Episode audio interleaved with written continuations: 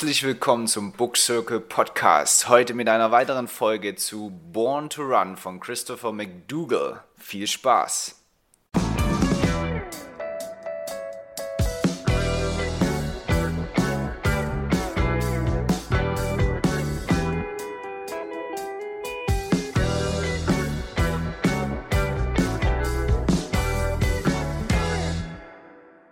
Ja, hallo zusammen, auch an die Mithörer. Heute wieder eine weitere Folge mit dem Buch Born to Run von Christopher McDougall. Und wie immer zum Book Circle Podcast äh, habe ich mal einen Gast dabei, den Julian. Servus Julian. Servus Sebastian, warst du schon joggen seit dem Buch? Heute Morgen noch nicht, aber deutlich mehr, ja, und auch deutlich okay. längere Distanzen. ja, wie geht's dir? Wird alles gut? Soweit alles bestens. Äh, Sommer in Deutschland ist da. Ja. Äh, Top-Wetter. Dann kann man auch schön lange Distanzen laufen. ja, ja, stand ja auch im Buch auch drin mit dem Top-Wetter. ja, da kommen wir auch gleich dazu, dass was ja. da Leute sich so antun, mit äh, hier durch Steph Valley zu laufen und so weiter, ist schon, schon beeindruckend. Ähm, wie ist es dir denn ergangen? Bist du schon eine Weile fertig mit dem Buch oder ähm, hat es dann auch länger gedauert? Ich meine, man kennt mich. Ich habe heute Morgen den Rest gelesen. Ähm, also es war ein, ein, knapp, sag ich mal, aber ähm, wir beide haben es ja auch selber. Wir haben nochmal Kontakt ja gehabt zwischendurch. Und wir haben einfach gemerkt, dass am Anfang es echt schleppend war. Es war sehr schleppend reinzukommen in das Buch. Aber dann irgendwie hat es auf einmal so einen Switch gemacht bei irgendeinem Kapitel. Und dann ging es eigentlich gut ab. Dann war es echt interessant. Man wollte auch immer weiterlesen. Und das, das Coole war ja auch, dass es so ein leichter Mix war. Eigentlich finde ich, war es fast wieder wie ein Roman, weil er hat eine Geschichte erzählt. Und zwischendurch waren immer so Kapitel mit so Fakten drin oder mit einer anderen Story oder eine Backstory von einer Person und so. Ähm, oder halt ein anderer Kurs. Ähm, das fand ich halt auch wieder gut, das hat es gelockert. Aber am Anfang wirklich, ich habe mir brutal schwer getan, da überhaupt reinzukommen. Deswegen war es wahrscheinlich jetzt auch so knapp zum Schluss. Wie war es bei dir? Äh, ähnlich. Wir haben ja auch geschrieben, äh, ich, das muss man vielleicht auch mal sagen, das war das erste Mal, dass wir auch echt überlegt haben, ob wir nicht abbrechen sollen, ja, weil äh, das ist ja eigentlich auch so ein Learning oder was generell für jemanden, der liest, wenn, wenn einfach ein Buch nicht Klick macht und, und, und ja, nicht so gut ist, wie man sich vorgestellt hat, dann sollte man jetzt auch nicht das unbedingt immer durchziehen, äh, weil man kann ja als Alternative gut andere Bücher lesen, ja, aber bei dem Buch muss ich wirklich sagen, ist ein Beispiel, es war gut, dass wir dran geblieben sind. Also äh, am Anfang war es echt richtig schwer für mich und ich glaube, da war auch noch nicht so klar, so wie das Buch aufgebaut ist und worauf ja. äh, der Autor hinaus will. Aber sobald man dann ein paar Kapitel weiter gelesen hat, äh, dann hat es auf einmal einen voll gefesselt und dann auch echt inspiriert. Also das muss ich echt sagen. Äh, das hat einen krassen Einfluss jetzt so, besonders direkt danach. Ähm, deswegen, ja, da ist zum Beispiel, dass es manchmal auch Sinn macht, dran zu bleiben äh, und vielleicht nicht zu früh aufzugeben. Ja, ja, ja bestätige ich. Genau. Gut. Nee, und grundsätzlich ja, genau. Also am Anfang hat es sich vollgezogen, da dachte ich auch schon, oh, schaffe ich das überhaupt bis zu unserem Termin? Ähm, aber dann, okay, ich hatte dann auch Urlaub, das macht es natürlich auch leichter. Aber dann war es so richtig, dass ich mich voll darauf gefreut habe und echt auch mal so, keine Ahnung, mal echt anderthalb Stunden, zwei Stunden am Stück auch mal gelesen habe, was einfach echt äh, fast wie ein Film dann war. Das hast du ja auch schon mhm. gesagt, das war, ist ja dann echt so richtige Geschichte, romanmäßig, wo du dann auch echt mitfieberst, wie das Ganze ausgeht. Ja. Vor, vor allem die Kapitel waren auch richtige Kapitel. Also es war dann immer ja. so ein Abschnitt, es war immer so eine kleine Story oder wie gesagt, die Backstory. Ich finde am Ende kommt noch was ganz Interessantes, da wird man bestimmt auch viel diskutieren. Ähm, aber ja, lass uns da nachher noch drauf gehen. Ähm, sollen wir dann gleich starten, loslegen? Genau. Ja, dann mach du doch mal, was war so das Erste, also, was du dir angestrichen hast, was für dich besonders war? Tatsächlich, wie gesagt, ähm, der erste Abschnitt ist natürlich wieder ein bisschen schwierig, weil, wie wir beide schon besprochen haben, ähm, war da nicht so viel, beziehungsweise war halt einfach schwer reinzukommen. Aber ich kann ja mal grob den Einstieg finden, den ich sage, okay, ähm, es ging auch ein bisschen um ein Volk bzw. Urvolk von Mexiko. Ähm, die Tarahumara, wenn ich es richtig ausspreche. Mhm. Und die tun sich halt extrem abschotten. Ähm, die haben nichts mit der Außenwelt zu tun, klar, die meisten Urvölker. Ähm, und die sind halt schlussendlich eigentlich die besten Läufer, die es gibt. So. Also die greatest run of all time steht jetzt hier. Weil die haben dann immer wieder bei solchen Wettkämpfen mitgemacht, bei so Ultraruns, waren auf einmal da, haben dann mitgemacht und haben das Ding gewonnen und sind dann wieder gegangen. Und dann hat man sich natürlich ständig gefragt, hä, wie machen die das? Warum sind die so gut? Warum ist der Durchschnittsamerikaner nicht so gut? Ähm, und so war es halt am Anfang, wenn ich es jetzt noch richtig zusammenbekomme, ähm, eher so der Abschnitt, wo man die gesucht hat. Man wollte unbedingt mit denen Kontakt aufnehmen, um vielleicht nochmal die besser kennenzulernen. Und dann nochmal, um auf die zuzugehen und zu wissen, zu analysieren, hä, wie schaffen die das überhaupt? Ähm, was machen die vielleicht anders als wir, sag ich mal, die in einer normalen Zivilisation leben? Was genau. Ja, genau. Oder ja, genau, um vielleicht das Ausmaß nochmal äh, klar zu machen. Also ähm, anscheinend, das habe ich mir angestrichen, hat so ein mexikanischer Historier herausgefunden, äh, dass ein Tarahumara-Champion mal 435 Meilen gelaufen ist. Ähm, und das ist halt, er hat natürlich jetzt verglichen jetzt in US-amerikanischen Standard, das wäre wie wenn du von New York City nach Detroit ohne Stopp laufen würdest. Und das sind natürlich schon krasse Distanzen. Also wir müssen jetzt 435 mal 1,6 rechnen, wenn wir die Kilometer haben wollen. Also das ist, äh, das ist schon krass. Also das durchgängig Fast durch laufen. Deutschland. Ja. ja. das durchgängig zu laufen, das ist schon äh, krass. Und das zeigt halt, aber da, da kommen wir auch später dazu, das sind halt wirklich, die, die, auf Kindesbeinen ist halt Laufen bei denen ein extrem wichtiger Bestandteil. Ähm, und äh, das zieht sich durch die, ihre ganze Kultur und, und, und das ist auch so was ganz Zentrales, lang zu laufen. Und um, um was natürlich auch sagen, dass die auch wirklich ja in einem Gebirge wohnen, nah an der amerikanischen Grenze. Da gibt es ja dann äh, da so richtige äh, Wälder und, und, und Berge und so weiter und da leben die halt auf diesem Grund. Also das heißt, die haben auch echt dieses, ja, ich sag mal, dieses Setting, ähm, was, es, was es natürlich auch noch schwerer macht, dann so weit zu laufen. Ja, ja, ja. da kommt ja auch einmal das Beispiel noch, ähm, dass da auch zum Beispiel ähm, 59 Jahre alter Mann 20, äh, 25 Meilen über den Mountain einfach gejoggt ist und das noch geschafft hat. Und wenn man das vorstellt, manche, die hier in dem Alter sind, die, die schaffen ja nicht mal einen Kilometer oder zwei. Äh, und ja. das hat man dann halt auch beobachtet bei den ganzen Wettkämpfen oder so, wie da auf einmal so ältere Menschen äh, genauso schnell rennen wie die Jüngeren. Da hat man sich natürlich gefragt, auch wissenschaftlicher Hintergrund, das kommt auch später, wie kommt es zustande oder, oder wie passiert es, dass die sowas können? Und du hast selber gesagt, sie wohnen halt in den Bergen, sie leben tagtäglich dort, müssen sich halt so Essen auch besorgen ständig auf den Füßen. Und klar, wenn wir Menschen in unserem Alltag jetzt, äh, sag ich mal, 4000 Schritte sammeln, sammeln die wahrscheinlich im Tag äh, 40.000 jeden Tag. Ja. Und das ist normal. Ähm, und ja. der Durchschnitt. Und in Sandalen. Ja. Genau, in Sandalen, das fand ich auch immer krass. ähm, da kommt ja aber später noch ein größeres Kapitel. Genau. Na, und da finde ich auch ähm, eine geile Beschreibung, so ein bisschen zu diesem ähm, Long Runs, also diese wirklich harten, äh, langen äh, Rennen, wo dann auch 100 Meilen oder so sind. Da gab es eine ganz coole Beschreibung. As a sport, most track coach ranked ultras somewhere between competitive eating and recreational SM. Also dass man sich ähm, zwar ein bisschen kompetitiv auch da ähm, durchschlagen muss, aber es eigentlich auch nur Quälerei ist, was die da machen. ja. ja, und da kommen wir ja auch noch dazu, wie viel das auch mit Mindset zu tun hat natürlich. Das ist klar, es ist halt immer wieder krass und begeisternd, wie viel der Körper da imstande ist zu leisten. Ähm, vielleicht noch eine Sache, die ich auch mir ziemlich früh im Buch angestrichen habe. Äh, aber ich glaube, da kommen wir später auch nochmal dazu, wie zentral natürlich auch Laufen A in unserer DNA ist, aber generell auch, sag mal, auf unserer Welt. Ähm, da, da so eine kleine Statement drin gehabt, dass es ja wirklich auch so ist in Afrika, ähm, jeden Morgen muss ein Löwe so schnell wie möglich laufen, damit er letztendlich was zum Futtern hat und nicht verhungert. Auf der anderen Seite muss eine Gazelle so schnell wie möglich laufen, damit sie halt nicht getötet wird. Ja? Und äh, also dieses Rennen, Laufen ist ja schon ein sehr zentraler Bestandteil für fast, also zumindest alle auf dem, auf dem Land lebenden Lebewesen. Und da kommen wir auch später dazu, natürlich auch für den Menschen sogar evolutionär, was ich jetzt nicht so wusste und mich auch total begeistert hat. Äh, total, mich auch. Das Kapitel, ja. das habe ich so schnell durchgelesen, das habe ich noch nie, glaube ich. Ja, ja. genau. Aber da kommen wir, äh, dann können wir schon mal hier ja. den Spannungsbogen hochhalten, da können wir ja später dazu Was ich auch ganz interessant war, also ich finde auch schwer jetzt ein bisschen so eine Chronologie zu finden, aber wir können ja mal, also ich mache jetzt einfach mal da weiter. Ähm, man denkt sich immer, okay, wenn die 100 Meilen laufen, das müsste ja brutal anstrengend für den Körper, klar. und man müsste ja schnell verletzt werden. Weil ich vorstelle, also für alle, die es nicht wissen, ich bin einen Marathon gelaufen und ich war danach komplett durch. Ich, es ging gar nichts mehr.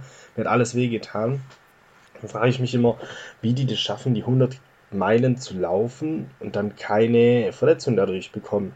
Und da kommt auch so ein bisschen in dem Kapitel, ja, ähm, dass die halt so viel trainieren und so viel laufen und dann halt auch richtig laufen, weil das macht auch einen Unterschied, da werden wir auch noch drauf zukommen. Ähm, und meistens ist halt das Ultra-Running, tut einfach auch die Leute aussortieren. Die Leute, die das nicht können, die werden es einfach nicht machen können und deswegen sind nur die Guten da, die sich auch nicht so verletzen. Trotzdem ist es eine hohe Belastung. Ich meine, wenn da manche barfüßig laufen oder in Sandalen, da gibt es Blasen, da, da schürft die ganze ähm, Fußhaut unten auf, die schwitzen brutal, die, die werden dizzy, wenn die da in den Stories immer wieder erzählen, wie Halluzinationen da kommen, was die alles sehen und wie die da durch sind. Klar, weil wenn die einmal durch den Death Valley, also da wo es da um die 40, 50 Grad wahrscheinlich hat, durchjoggen, 100 Meilen, da ist logisch, dass der Körper an seine absolute Grenze kommt. Aber es ist halt trotzdem dann äh, krass, dass die ohne Verletzung, in Anführungsstrichen, da durchkommen und es dann schaffen. Nach 100 Meilen, dann ja mit dem Auto selbst anstrengend.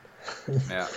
Ja. ja, und ich, also da nehme ich zwar jetzt auch was vorweg, aber wir können jetzt auch wirklich so nach den Themengebieten gehen, ist ja dieses, wie du schon gesagt hast, dass du natürlich richtig läufst. Ja, ähm, da habe ich jetzt aus dem Buch mich echt nochmal voll viel beschäftigt, auch in YouTube-Videos angeschaut, ähm, wie das eigentlich auszusehen. Habe ich aber selbst die Tarahumara mal angeschaut, wie die laufen. Und besonders, was wir ja schon gesagt haben, die laufen ja das Ganze auch noch in Sandalen. Ja, also nicht hier diese krass äh, gepolsterten Nike Air für 250 Euro und so weiter. Ähm, und eine Erklärung, die ich halt da auch ähm, ja, gelesen habe, oder später kommen wir auch noch dazu, einer, da läuft ja das Ganze auch barfuß, was ich auch richtig krass finde, ja, ähm, ist einfach, dass du halt durch das ganze Polstern von diesen Schuhen natürlich auch gar nicht die Muskulatur in deinen Füßen aufbaust, damit du dich schützen kannst, ja.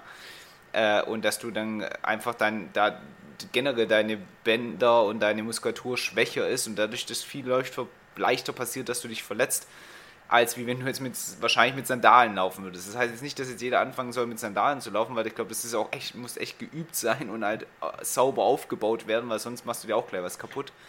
Ähm, aber ich glaube, das ist halt schon was Zentrales, wie du sagst, wenn du so weit läufst. Und dann kommt ja noch dazu, was ich auch voll spannend jetzt finde, Trailrunning. Also das heißt ja nicht, dass die schön auf einer glatten Straße immer laufen, sondern die laufen ja dann echt auch über Stock und Stein.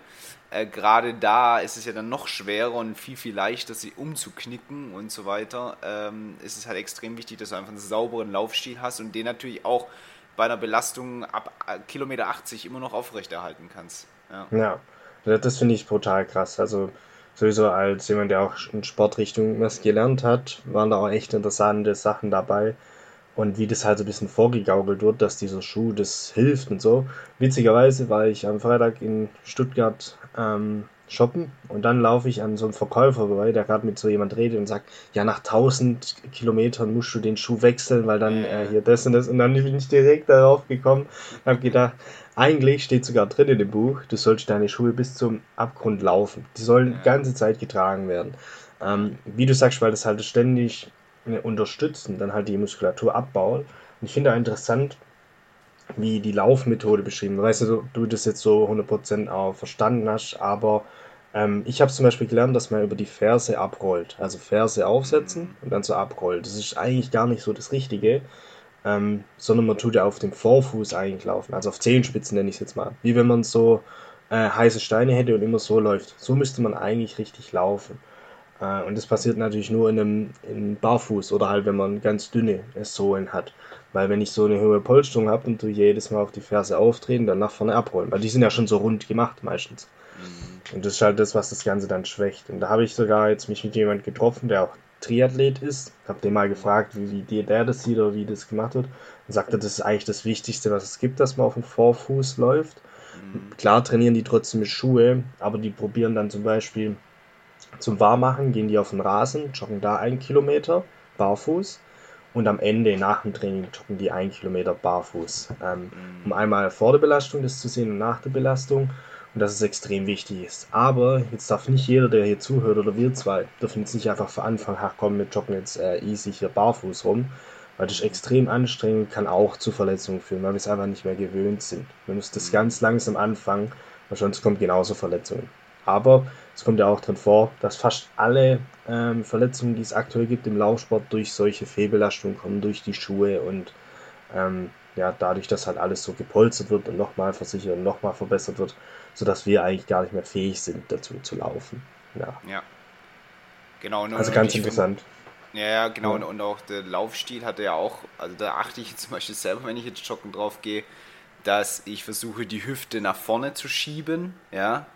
Äh, generell natürlich gerade mit dem Oberkörper, ja, das, ähm, und ähm, dass du ja eigentlich ja sogar mit den Füßen so nach hinten kicken sollst, so jetzt übertrieben gesagt, ja.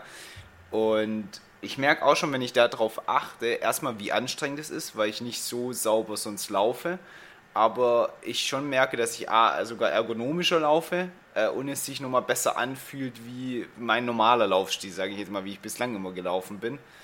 Ähm, aber es ist echt, das ist so schwer. Also du musst echt auch immer dran denken, hey, Hüfte nach vorne schieben, hinten rauskicken, sauber mit dem Fuß aufkommen, äh, weil sonst lässt du es nach einer Weile nach. Also das ist echt, ich glaube, so ein Change-Prozess, den du jetzt eine, eine, Weile machen musst, bis du dann irgendwann mal das vielleicht äh, automatisch läufst. Ja. Ja. Ich finde halt auch die krasse Aussage dann, ähm, dass dadurch auch Leute vielleicht auch ähm, nicht so gern joggen. Einfach, wenn die immer die Schuhe anhaben und es tut ja dann auch schneller weh.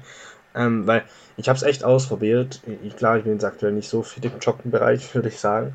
Aber ich bin mal jetzt auf dem Laufband in dem Fall barfuß gelaufen. Es war ein ganz anderes Gefühl. Ganz anders. Direkt bin ich auf dem Vorfuß, also vorne auf Zehenspitzen gelaufen. Direkt, ohne irgendwas zu denken, einfach gemacht. Ähm, und es war ein angenehmes Gefühl. War echt ein angenehmes Gefühl. Aber ich habe halt nach einem Kilometer schon gemerkt, wie die Muskulatur unten Spannung äh, macht und es schon unangenehmer wird. Aber ähm, ich glaube schon, dass es was bringt. Und klar, wenn viel mehr Leute rennen würden, das kommt auch hier ein bisschen in der Passage, dann wäre halt alles, also äh, Herzerkrankungen, Diabetes, wäre halt wahrscheinlich alles gar nicht vorhanden. Ähm, einfach nur, weil die Bewegung dann da vorhanden ist. Wir haben halt einfach eine Welt, wo alles so unterstützt ist, dass halt nicht mehr laufen muss, weil man sich nicht mehr fortbewegen muss, um irgendwo hinzukommen oder irgendwas zu erreichen. Ja. Genau. Und ja, also ich habe das jetzt auch natürlich schon gemacht. Ich bin auch zum Sportplatz gejoggt und habe auch barfuß dort gelaufen. Ja. gelaufen.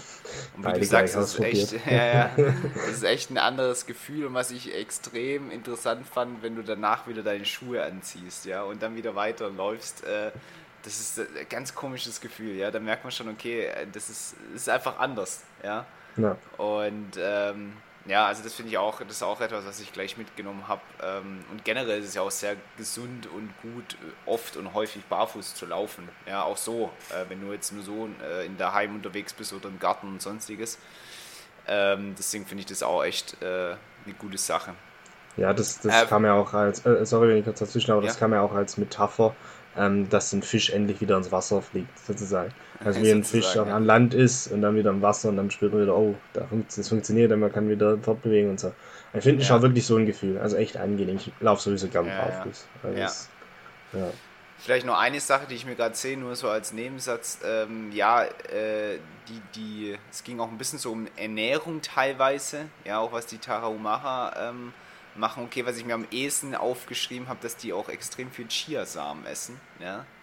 Und wieder, wie, was ist ja eigentlich für, aber das war mir eigentlich bekannt, aber da habe ich halt nochmal gesehen, was das für ein Powerfood ist. Ja? Äh, das hat ja so viele Antioxidantien und was ich noch, äh, Omega, Proteine, alles Mögliche drin. Ähm, aber ansonsten haben die ja schon auch eher eine kohlenhydratstärkere Ernährung, sage ich jetzt mal. Ja, also gar nicht so krass ich sag mal jetzt keine Bodybuilder-Ernährung mit voll viel Protein, sondern was natürlich wahrscheinlich fürs Laufen auch einfach relevanter ist, dass du einen guten Kohlenhydratspeicher hast. Ja, ja. Und interessanterweise, also wir können ja auch jetzt ein bisschen so das Kapitel Ernährung und ja, Bewegung mal aufmachen. Ähm, auch wenig Fleisch. Also ja. äh, wenig Fleisch, klar auch mal äh, dabei, aber meistens eher danach. Also das, das fand ich auch interessant. Ähm, weil habe ich auch mal mich ein bisschen reingehört. Und wenn ich Fleisch vom Rennen jetzt oder von einer Belastung, also ob es jetzt Fitnessstudio oder so ist, esse, dann merke ich es auch, dass ich nicht so leistungsfähig bin. Logisch, weil der Körper braucht einfach mehr Energie, äh, mehr Aufwand, um das zu zersetzen. Da ist Fett, das ist Eiweiß, das braucht ein bisschen und so. Und da gibt es zum Beispiel eine Läuferin, ich habe den Namen jetzt nicht, die ist auch jeden Morgen zur Arbeit 18 Meilen oder Kilometer, ich kann es jetzt nicht genau sagen, und wieder zurückgejoggt. Und die ist nur mit einem Salat äh, morgens aufgestanden, hat den gegessen und losgejoggt. Da denke ich mir immer, Gott, wo holt die die Energie dann her? Weil der Salat hat ja nichts.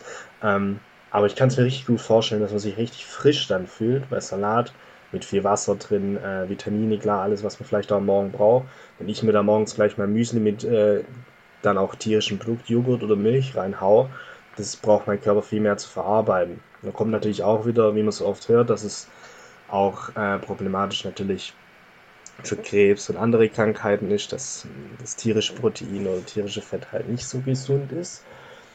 Aber das hat ja auch ein bisschen was, ähm, ich nenne es mal evolutionär zu tun. Das ist mir auch ganz schnell klar geworden, weil bevor ich ein Tier gejagt habe, habe ich natürlich noch kein Fleisch gegessen. Ich habe dann äh, Früchte gegessen, ich habe das gesammelt, irgendwie, äh, ja, halt ja. diverse Genüsse, genau, als eher Kohlenhydrat äh, stark oder halt in die Richtung, wenig Eiweiß, vielleicht auch höher Fettgehalt. Dann habe ich das Tier gejagt und habe danach Fleisch gegessen. Das macht ja auch irgendwie Sinn, Heißt, ich habe Energie gebraucht, um das Tier zu jagen. Und anschließend habe ich dann das Protein gegessen, um meine Muskulatur wieder aufzubauen und wieder zu schützen. Da hatte ich auch Ruhe. Also macht es auch Sinn für uns jetzt, wenn wir es mal ähm, transferieren, dass ich vorm Sport eher Kohlenhydrat stark, aber leichtes Essen, also Früchte, Nüsse, bla bla bla. Und danach dann halt das Deftige und Starke, um wieder alles aufzufüllen und so. Und, und so wird es ja eigentlich auch ein bisschen gelehrt. Aber das hat mir auch nochmal im Kopf gewaschen, sag ich mal, dass man sich vor der Belastung so ernährt, dass man sich auch gut fühlt. Weil ich hatte so oft, wenn ich irgendwelche Läufe hatte, wo ich halt mitgemacht habe, ob jetzt High Rocks, ob 10 Kilometer Lauf, ob was auch immer, dass man davor dann immer zu stark was Dichtes gegessen hat, mhm. das dann schwer war beim Laufen. Und ich glaube, die mhm. Erfahrung hat du bestimmt auch schon gemacht. Ja, ja, nee, definitiv. Und halt, wie, wie du auch wieder gesagt hast, das gepaart mit dem, das ist schon eine sehr vegetarische Ernährung ist insgesamt, ja, und halt natürlich auch wie immer äh, wirklich in den, in den Grundzutaten, ja, und nicht hoch verarbeitet, aber das ist, sag ich mal, das ist ja eigentlich logisch, ja. Ähm, ja, definitiv. Ich glaube, sonst habe ich gar nicht so viel zu Ernährung und so weiter. Klar, was also natürlich das ja, ja, ein Thema, was mir noch einfällt, ist natürlich, was ich ultra spannend finde, ist natürlich, wie die sich versorgen während, während so einem Ultramarathon. Das wollte ich auch gerade sagen. Also, dass du, äh, dass du ja manchmal dann sogar vergisst, hey, ich muss eigentlich trinken, ja, weil du schwitzt so viel. Ähm, oder auch, äh, eins habe ich irgendwie, eine Zahl habe ich noch im Kopf, dass anscheinend pro Stunde du diese 200 Kalorien verbrauchst, glaube ich. Ähm, Irgendwas habe ich sowas Dass du die zu dir nehmen sollst, 200. Genau, dass du immer gucken sollst, dass du in einer Stunde 200 und, und das, ich glaube, das Tricky, was sie halt beschrieben haben, du fühlst dich nicht danach. Also du hast nicht so, du hast nicht wirklich, war klar, du bist ja im, im, im Joggen und im Gas geben äh, und da hast du jetzt nicht wirklich Hunger oder vergiss halt einfach auch mal zu trinken, weil du halt so mit dir selbst beschäftigt bist dass du halt echt dich erinnern musst, so hey, nimm was dazu, nimm dir was zu dir, weil sonst halt so halt nicht aus 36 Stunden am Stück zu laufen zum Beispiel.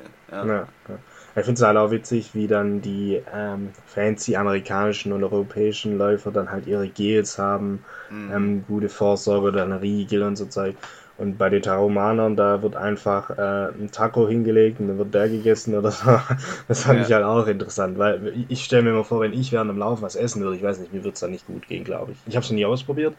Zumindest in die Weise, wie, das, wie die jetzt essen. Ich habe ja auch schon so Gels gehabt. Mhm. Ähm, aber das fand ich auch interessant. Weißt?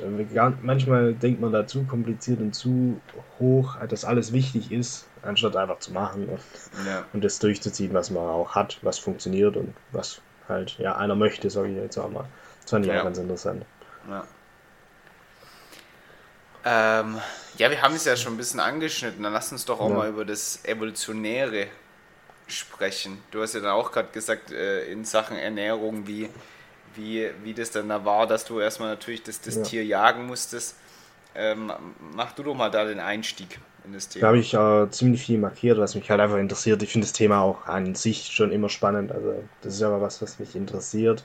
Ähm, das war auch ein Wissenschaftler, ich glaube David habe ich jetzt mal hier stehen, der da sich ein bisschen drum gekümmert hat, den es interessiert hat.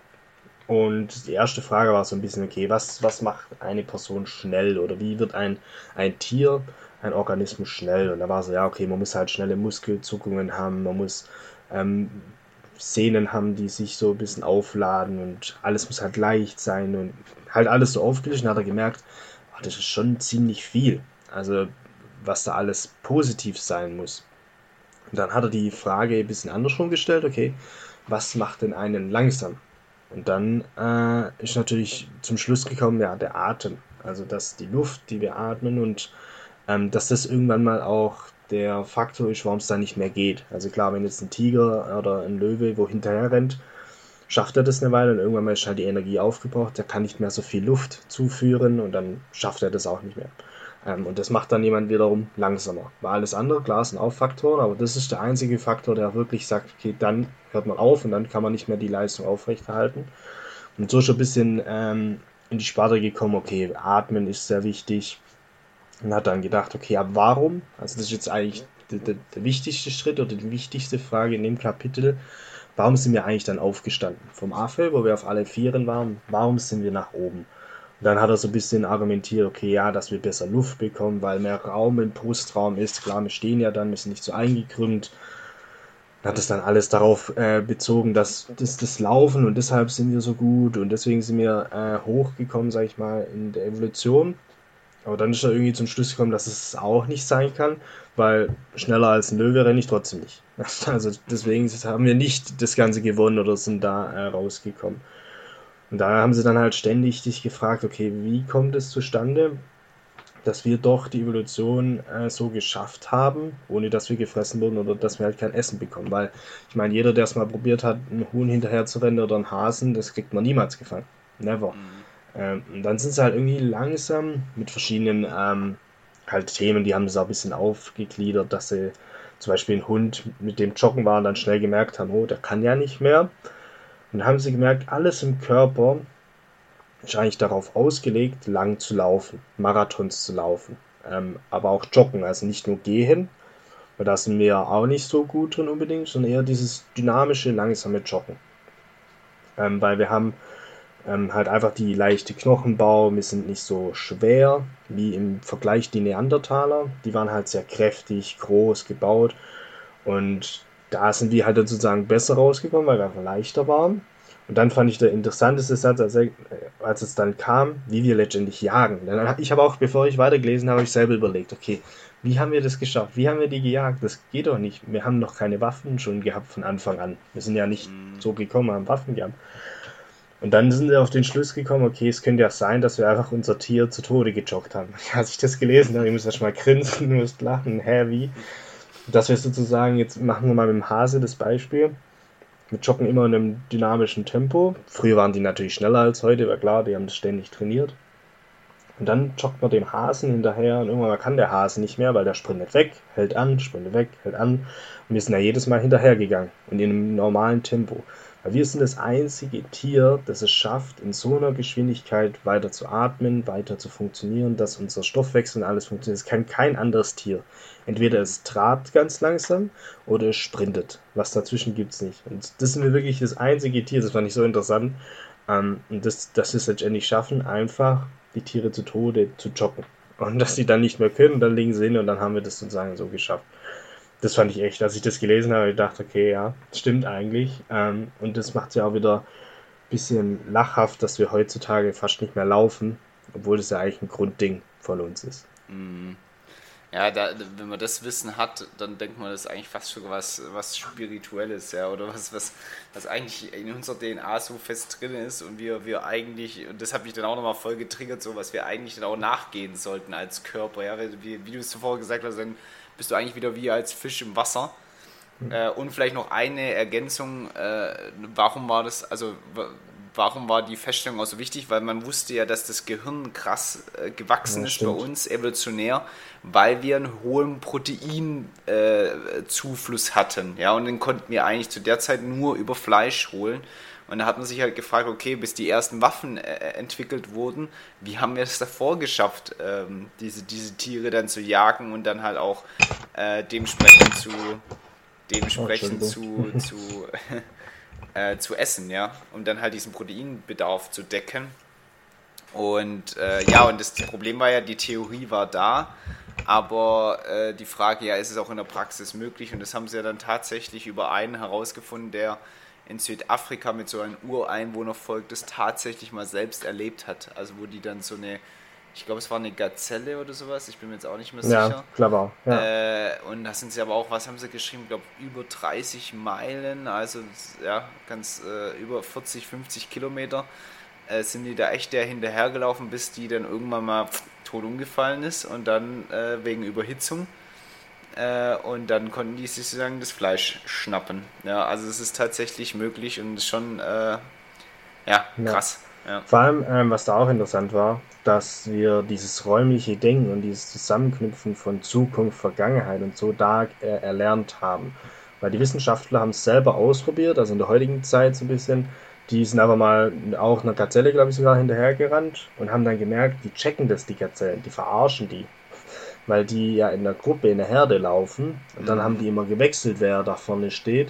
Und dann sind die immer einer anderen hinterhergelaufen. Heißt, die haben sich immer erholt zwischendurch, die anderen. Also man hat nicht immer die gleiche gejagt. Und das hat natürlich die in Afrika, das Urvolk hat es gewusst und hat es halt auch so ähm, gemacht, dass die immer versucht haben, das Tier aus dem Schatten rauszubekommen mhm. und immer hinterher zu rennen, nur das eine zu fokussieren. Und das haben halt die Wissenschaftler damals nicht geschafft.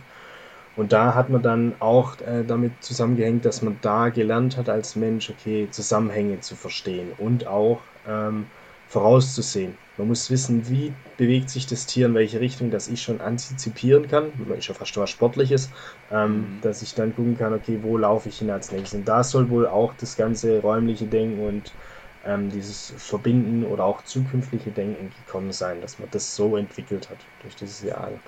Ja. Und einen witzigen Satz eigentlich abschließend können wir fast zu dem Thema sagen, ähm, zu, auch zu dem Jagen. If you can run six miles on a summer day, then you, my, then you my friend, are a lethal weapon in the animal kingdom. Also ein bisschen eine Waffe sozusagen, wenn du so viel joggen kannst. Weil dann kannst du alles jagen. Und ich, ich habe sogar noch eine Sache, die, äh, die noch gut abschließend ist, ähm, dass er dann auch noch argumentiert hat, dadurch, dass unser Gehirn dann immer größer wurde, ähm, hat das natürlich auch immer gesagt, so hey, verbrenne ich mit anderen Aktivitäten so viel Energie, weil ich brauche ja die Energie, weil das Gehirn braucht auch die meiste Energie von uns. Ähm, und damit hat er gesagt, eigentlich das, was wir durch das viele Laufen vergrößert haben, dadurch, dass wir viel Proteinzufuhr hatten, das sagt uns jetzt eigentlich, ja, lauf doch wenig, also lauf nicht so viel, weil ich brauche doch hier Energie und sagt dir eigentlich auch, da habe ich nämlich auch den einen Satz rein äh, markiert, dass er geschrieben hat, ja, wir leben in einer Kultur, die so extreme äh, Workouts oder, oder Läufe als, als verrückt ansieht, weil halt einfach unser Gehirn selber sagt, hey, warum sollst du so krass wie die Maschine da hier rumlaufen, weil du brauchst doch deine Energie für, mein, für mich, für mein Gehirn in der Hinsicht. Also das ist ja, sozusagen... So sparen, deswegen, sparen, sparen. Ja. Genau, dass es deswegen sich so, so, so verändert hat.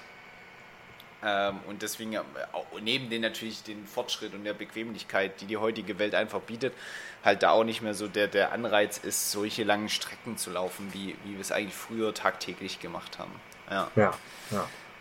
Ähm, ein Thema, was wir jetzt, genau, was eigentlich chronologisch, finde ich, viel früher schon zum, im Buch öfters kommt, ist natürlich das ganze Mindset-Thema, ähm, was ich auch ultra spannend fand, weil ein Thema, was ich mir am meisten aufgeschrieben oder was ich mir so am meisten eingeprägt habe, war, ähm, dass wir, egal was wir heute tun in, in Thema Sport, immer so ein, ich sag mal, ein Deal ist. Also, dass wir sagen, wir machen das, weil ich will besser aussehen, ich will gesund bleiben oder ich will stärker werden. Also, es hat immer ein, einen Zweck, warum du das machst und du machst es nicht unbedingt um des Sport willen.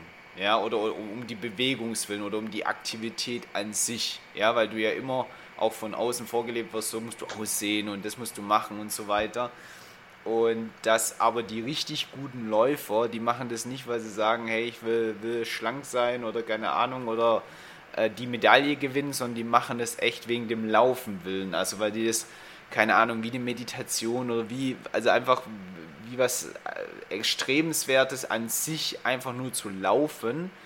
Äh, und das hat auch geschrieben, dass es natürlich bei der Tara Humara ganz extrem rauskommt, die lieben das einfach. Also die, die, die sind dann selbst nach 80 Kilometer, haben die noch ein Grinsen auf dem Gesicht und sagen, geil hier zu laufen und, und, und, und sich auszuschöpfen und da Gas zu geben. Und, und das ist sowas, wo ich dann auch, ja, bei mir nochmal reflektiert habe. Ja, das stimmt schon, dass viele Sachen, die ich dann auch mache, ist immer nur so ein Mittel zum Zweck und nicht die Aktivität selbst ist so das, was ich sage, so, wow, das ist doch das, wo ich mich verlieren sollte und drin lieben sollte, dass ich jetzt so eine Aktivität nachgehe. Ja, bestätige ich. Also Ich finde auch, ähm, wenn die verschiedenen Personen so ein bisschen vorgestellt wer werden, ist es bei jedem so. Also da sagt niemand, weil er das Ding gewinnen will unbedingt, sondern die machen es einfach, weil es Spaß macht. Und oft halt, weil sie, also zum Beispiel die eine, ich weiß nicht, wie sie heißt, aber ich habe es gerade offen hier, dass man gegen seinen eigenen Willen kämpft und gegen sein eigenes Biest im Kopf. und who's the boss, wer ist besser und so. Ähm, und dass es so ein bisschen in die Richtung geht. Und da ist mir auch so ein bisschen klar geworden, als es immer wieder angestreift wurde, wie dankbar man doch eigentlich auch sein darf, dass man laufen kann und laufen darf. Ähm, dass man das vielleicht auch einfach öfters macht, weil es Spaß macht. Also mhm. man kennt es jeder, ich denke auch die, wo nicht so gern Sport machen oder auch nicht so gern joggen. Es gibt irgendwann mal einen Zeitpunkt, wo es sich extrem gut anfühlt. Ähm, das, nennt, ja. das, ist auch wissenschaftlich nachgewiesen, das nennt man Strahler's High. Das ist da, wo halt mehr Dopamin und so ausgeschüttet wird. Und das fängt halt nicht am Anfang an. Das sind nicht die ersten Meter. Das ist dann halt mal so nach äh, 20 Minuten, wo man dann merkt, oh, jetzt läuft's. Mhm. Ähm, und, und das ist halt das Gefühl, was sie dann durchgängig haben. Ähm, das war halt bei mir dann so, zum Beispiel, wenn ich jetzt mal äh, von mir erzähle, beim Marathon, es hat Spaß gemacht, so bei Kilometer 12, 14 war es echt gut, es lief. Und dann kamen halt die späteren Zahlen, dann war es halt einfach nur so, oh, kein Bock mehr, es tut alles weh. Aber es war halt auch eher nur, weil ich nicht wegen dem Laufen das gemacht habe, sondern ich wollte das Ding einfach nur durchziehen. Also ich wollte halt das geschafft haben, aber ich habe nicht gesagt, wo ich laufe gerne, deswegen mache ich das, sondern einfach nur, weil ich es durchziehen wollte. Ähm, und da hast du völlig recht. Also das, ich glaube, Mindset-technisch macht es einen enormen Unterschied, wenn man schon Lust darauf hat und einfach nur läuft, weil es einfach nur Spaß macht. Und wie du sagst, die sind halt alle lächelnd da durchgegangen. Und äh, das gibt es ja auch nicht oft. sind man ja alle streng guckend und ähm, eher so fast schon, ja, unmotiviert, sage ich mal. Ja, ja. So. Genau, dann Sollen wir dann eigentlich zum, ich sage jetzt mal, letzten Thema so ein bisschen wie die, wie das, äh, der Wettkampf, der letzte, nenne ich mal, so ein bisschen zustande gekommen ist. Vielleicht nochmal eine Sache, ja? die mir noch einfällt. Äh, also ich finde es einfach halt äh, krass, was es da für Ultramarathons gibt und wer das dann sich echt antut. Also, also das ist echt... Äh, ähm, zum, also angefangen hat es ja mit diesem einen, ich weiß gar nicht mehr der Name, irgendwas mit L war es, ähm, mit dem haben sie viel beschrieben, der, der dieser 100-Meilen-Lauf, wo ja auch die Tarahumara dann schon mal teilgenommen haben als Volk. Und wo ich ja glaube auch so ein 56-jähriger Tarahumara hat dann nachher den, den Lauf gewonnen. Ähm, aber was ich immer noch richtig krass finde, ist einfach dieser Bad Water Laufen, den habe ich auch schon davor gekannt, aber da nochmal so vor Augen bekommen. Also dieser Lauf da durch Steph Valley, ähm, ich glaube, was waren es, 160 Meilen oder sowas? Äh, oder, oder, keine Ahnung, also irgendwie sowas in der, in der großen Richtung, was weiß ich, wie viele Höhenmeter, glaube 3000 Meter oder sowas. Äh, und natürlich dann 50 Grad im Schatten durch wirklich dieses Death Valley da beim Grand Canyon.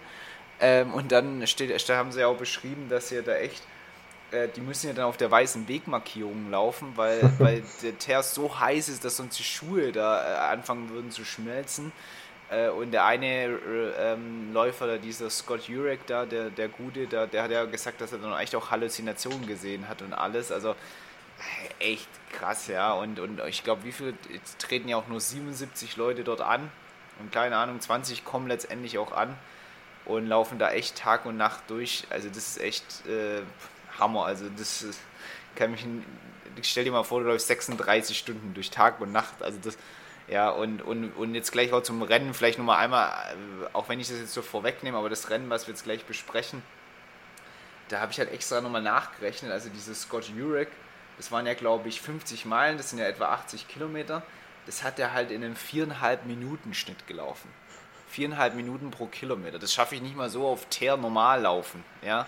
Und das schafft er auf Trailrunning über äh, 80 Kilometer, 70 Kilometer, was es da waren. Äh, das ist ja crazy, ja? also das ist echt krass, ja, wie sie das schaffen, so, so ein Tempo über so eine lange Zeit aufrechtzuerhalten. Ey. Ja. Ich finde da, das muss sich ja da mega leicht anfühlen. Also, ich meine, wenn, wenn ich mich nach fünf Kilometern fühle, äh, dass ich nicht mehr kann, wie fühlen ja. die sich dann nach 10 oder nach 15? Ist es dann so, wie wenn ich spazieren gehe und äh, zum Kühlschrank laufe oder so? das, das finde ich immer krass, wie die sich fühlen müssen. Ich denke, die sind auch wahrscheinlich alle sehr leicht, äh, höchstwahrscheinlich. Mm. Ähm, aber trotzdem, das ist krank, wenn man dann bei 50 Kilometer immer noch lächelt und sagt, es geht voll gut. Ja. Aber klar, wenn, wie gesagt, ich finde ja auch schon die Story, das kommt ja mal ein bisschen früh, ich weiß nicht, wie sie heißt, die hat auch ein paar äh, Rennen gewonnen wie gesagt, die ist immer 18 Meilen oder so zur Arbeit hin und wieder zurückgejoggt jeden Tag. Dann ist ja logisch, dass man auch ein bisschen mehr joggen kann. Also wenn man das jeden Tag macht, das ist ja wie eine Gewohnheit, ist ja nichts anderes. Und dann funktioniert es auch, dann geht es. Ja, aber klar, man ja. muss halt machen. Und die hat halt auch Spaß, aber genau. Ja. Ja, genau. Also ich glaube, das ist ja wie immer, das, äh, das hat mir auch angeschrieben, angestrichen, wo war das nochmal? Ich glaube, das ist sogar von Mark Twain oder sowas gewesen. Äh, ne, hier oben war es, glaube ich, irgendwo. Ähm, ja, letztendlich, dass du halt der einzige Weg, wie du wirklich etwas äh, ja, meistern kannst, ist es anfangen zu lieben. Ja, und ja. äh, gerade die, die Frau hatte ich jetzt gerade auch im Kopf, die du gesagt hast, äh, die, die hat ja echt, also die hat ja diesen inneren Drive gehabt, halt einfach und jetzt geliebt. Also Laufen war eine Beste also eine Belohnung. Also es ist wie wenn ja. wir abends sagen, wir gucken jetzt eine Netflix-Serie. Äh, war das halt ja geil, ich kann jetzt hier meine, meine 20 Kilometer mal kurz runterreißen oder sowas, ja. ja und ja, ähm, ja da habe ich so einen Satz hier, make friends with pain and you will never be alone. Ja. ja also ja, ähm, ja dieses, die, das, das zu begrüßen und das zu schätzen und zu lieben. Ja. Gut, dann gut. der Run, oder? Genau. Ja. Also ich versuche es mal so gut wie möglich zusammenzufassen. Ich, ich habe es nicht mehr so richtig, weil ich es auch schwierig fand manchmal. Ähm, aber trotzdem, ich versuche es einfach mal. Letztendlich hat, äh, ich weiß nicht wer, versucht auf jeden Fall so ein Rennen zu organisieren, zu machen, gerade mit den Tarumanern, dass man mit denen zusammen mal letztendlich jetzt wirklich testet, wer ist der beste Läufer, wer ist der beste Langstreckenläufer. Ähm, und da hat man dann so die Besten rausgeholt in der aktuellen Zeit aus Amerika und Co. Ich weiß nicht, ob die auch aus anderen Ländern waren, aber auf jeden Fall die Besten, die schon viel gewonnen haben und auch Lust haben und auch so lange Strecken laufen.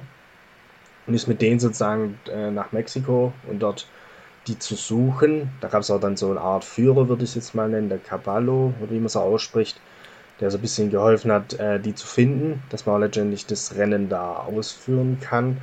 Und die mussten dann auch über Stock und Stein und mussten irgendwie, klar, weil das ja nirgendwo ist, wo die sich befinden, wo das Volk sich befindet, die wollen einfach nicht nach außen treten und wollen eher für sich sein.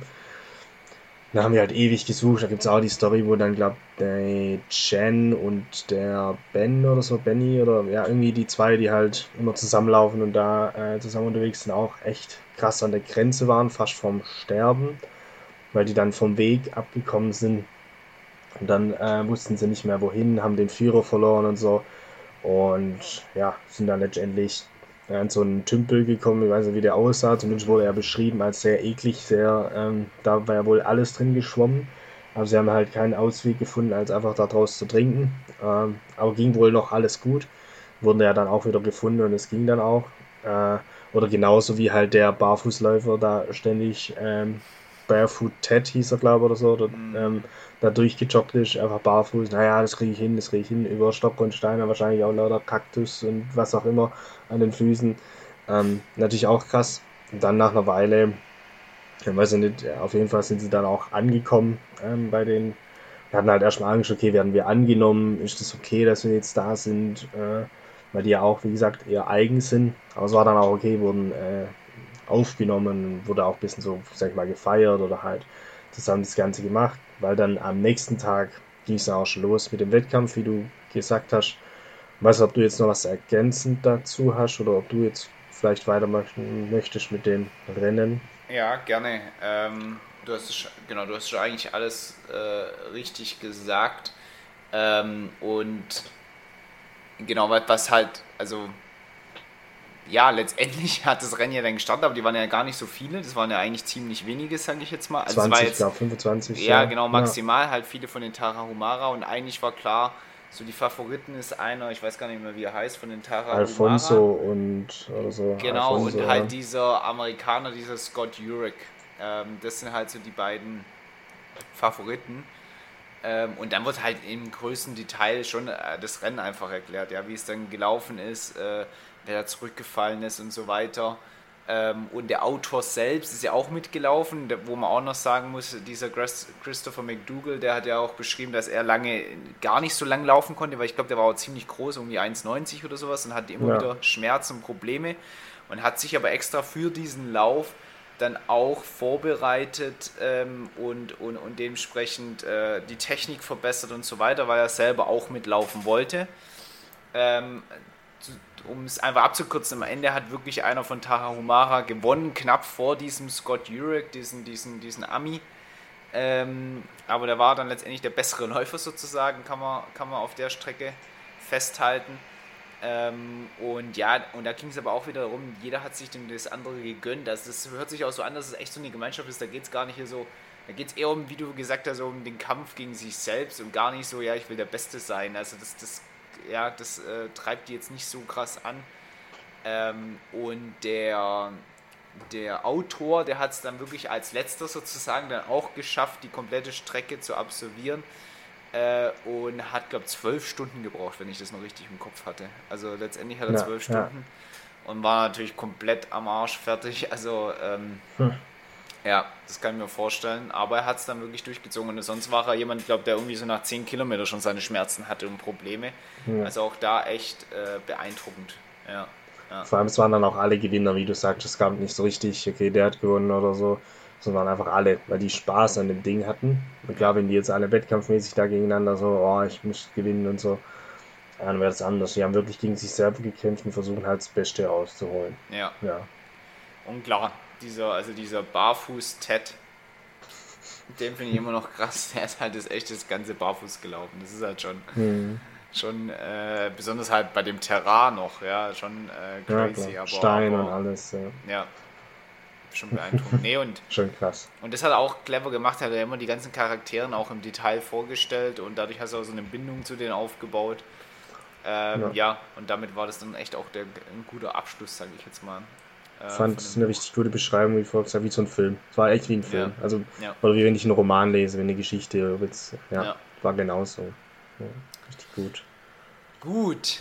Ähm, was für eine Note würdest du geben? Und äh, was nimmst du mit aus dem Buch? Ich fange mal an mit dem, was ich mitnehme, beziehungsweise nochmal zum Beschreiben. Also wie gesagt, Anfang ein bisschen schwer gewesen, aber dann Ende brutal überzeugt. Also da ging es auch dann schnell vom Lesen und so. Also war wirklich gut am Ende. Ähm, was ich mitnehme, ja, das ganze Wissen, das Wissenschaftliche fand ich ganz interessant. Vielleicht informiere ich mich da nochmal mehr, was es da so gibt oder was man da vielleicht neue Erkenntnisse noch so hat. Klar, Ernährung finde ich, ähm, habe ich mir am meisten fast schon mitgenommen, dass ich mir das versuche mal ein bisschen umzusetzen, mal selber auch im Körper reinzuhören, zu spüren, okay, was ist gut. Vielleicht mehr mexikanisch essen, vielleicht hilft das auch was. Auf jeden Fall in die Richtung was zu machen. Und ich möchte auch mehr laufen gehen. Also ich, für alle, die es nicht wissen, ich bin eher im, im Kraftsportbereich aktuell unterwegs. Ich merke halt aber, dass man, klar, man wird kräftig, man ist auch gesund, aber man merkt halt schon, wie das Herz nicht so funktioniert oder wie das Kreislaufsystem halt nicht so trainiert wird. Das ist jetzt auf jeden Fall Versuch und das Barfußlaufen. Habe ich ja vorher schon genannt, habe ich schon ausprobiert. Vielleicht grob, dass alle wissen, wie ich es mache. Also ich versuche gerade immer nach meinen Krafteinheiten ein Kilometer zu joggen auf dem Laufband, barfuß. Mache das jetzt jedes Training, ein Kilometer. Dann steige ich auf zwei, drei, sodass halt mein Fuß sich langsam anpasst ähm, und versuche das so ein bisschen wieder zu integrieren. Ja, Ernährung, Sport, ja. Mindset, ähm, vielleicht jetzt nicht auf das Laufen bezogen, sondern den Satz, den du vorher gesagt hast, dass man das machen soll, was man liebt, beziehungsweise halt so machen, dass man es auch liebt ähm, und nicht unbedingt machen, dass irgendein Effekt dadurch erzielt wird, ähm, dass man da was findet oder nochmal was sucht. Hm, da muss ich halt nochmal reflektieren, was das dann wäre, aber auf jeden Fall in die Richtung. Und klar, die Story einfach behalten. Also ich finde die Story cool, ähm, die ganzen Leute und so, die Story, das werde ich auf jeden Fall behalten.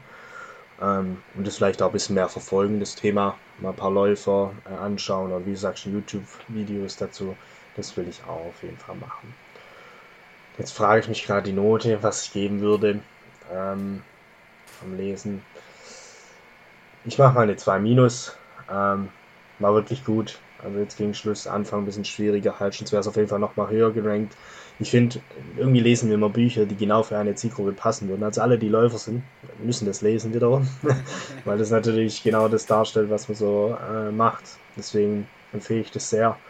Und dann 2 Minus ist mein Fazit. Ja.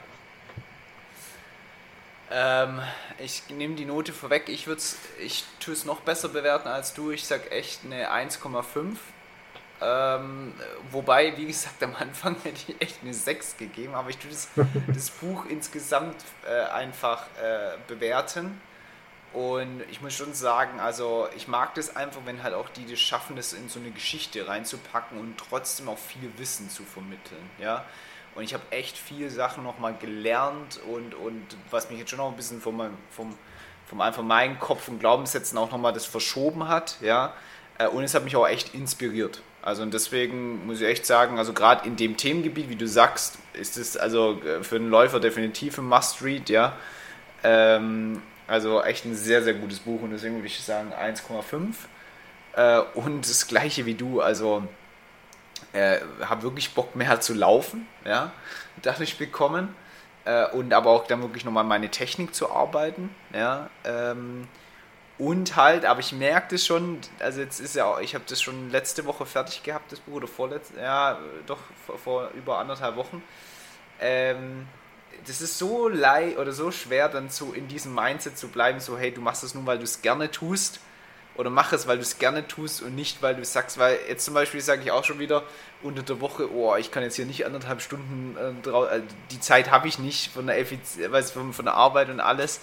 Ähm, aber das müsste ich doch eigentlich, wenn ich auch längere Strecken laufen möchte und so weiter. Also da ist schon wieder mehr der Effizienzgedanke drin und so.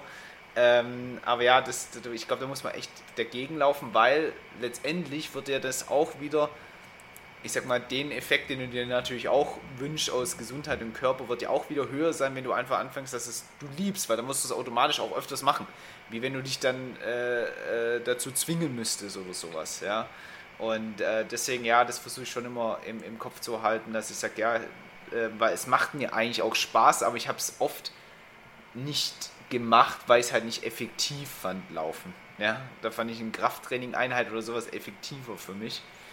Äh, letztendlich macht es wahrscheinlich da auch wieder die Mischung aus. Ähm, aber ja, also das habe ich mir jetzt echt auch fest vorgenommen. Und auch gerade am Wochenende einfach mal einen längeren Lauf zu machen.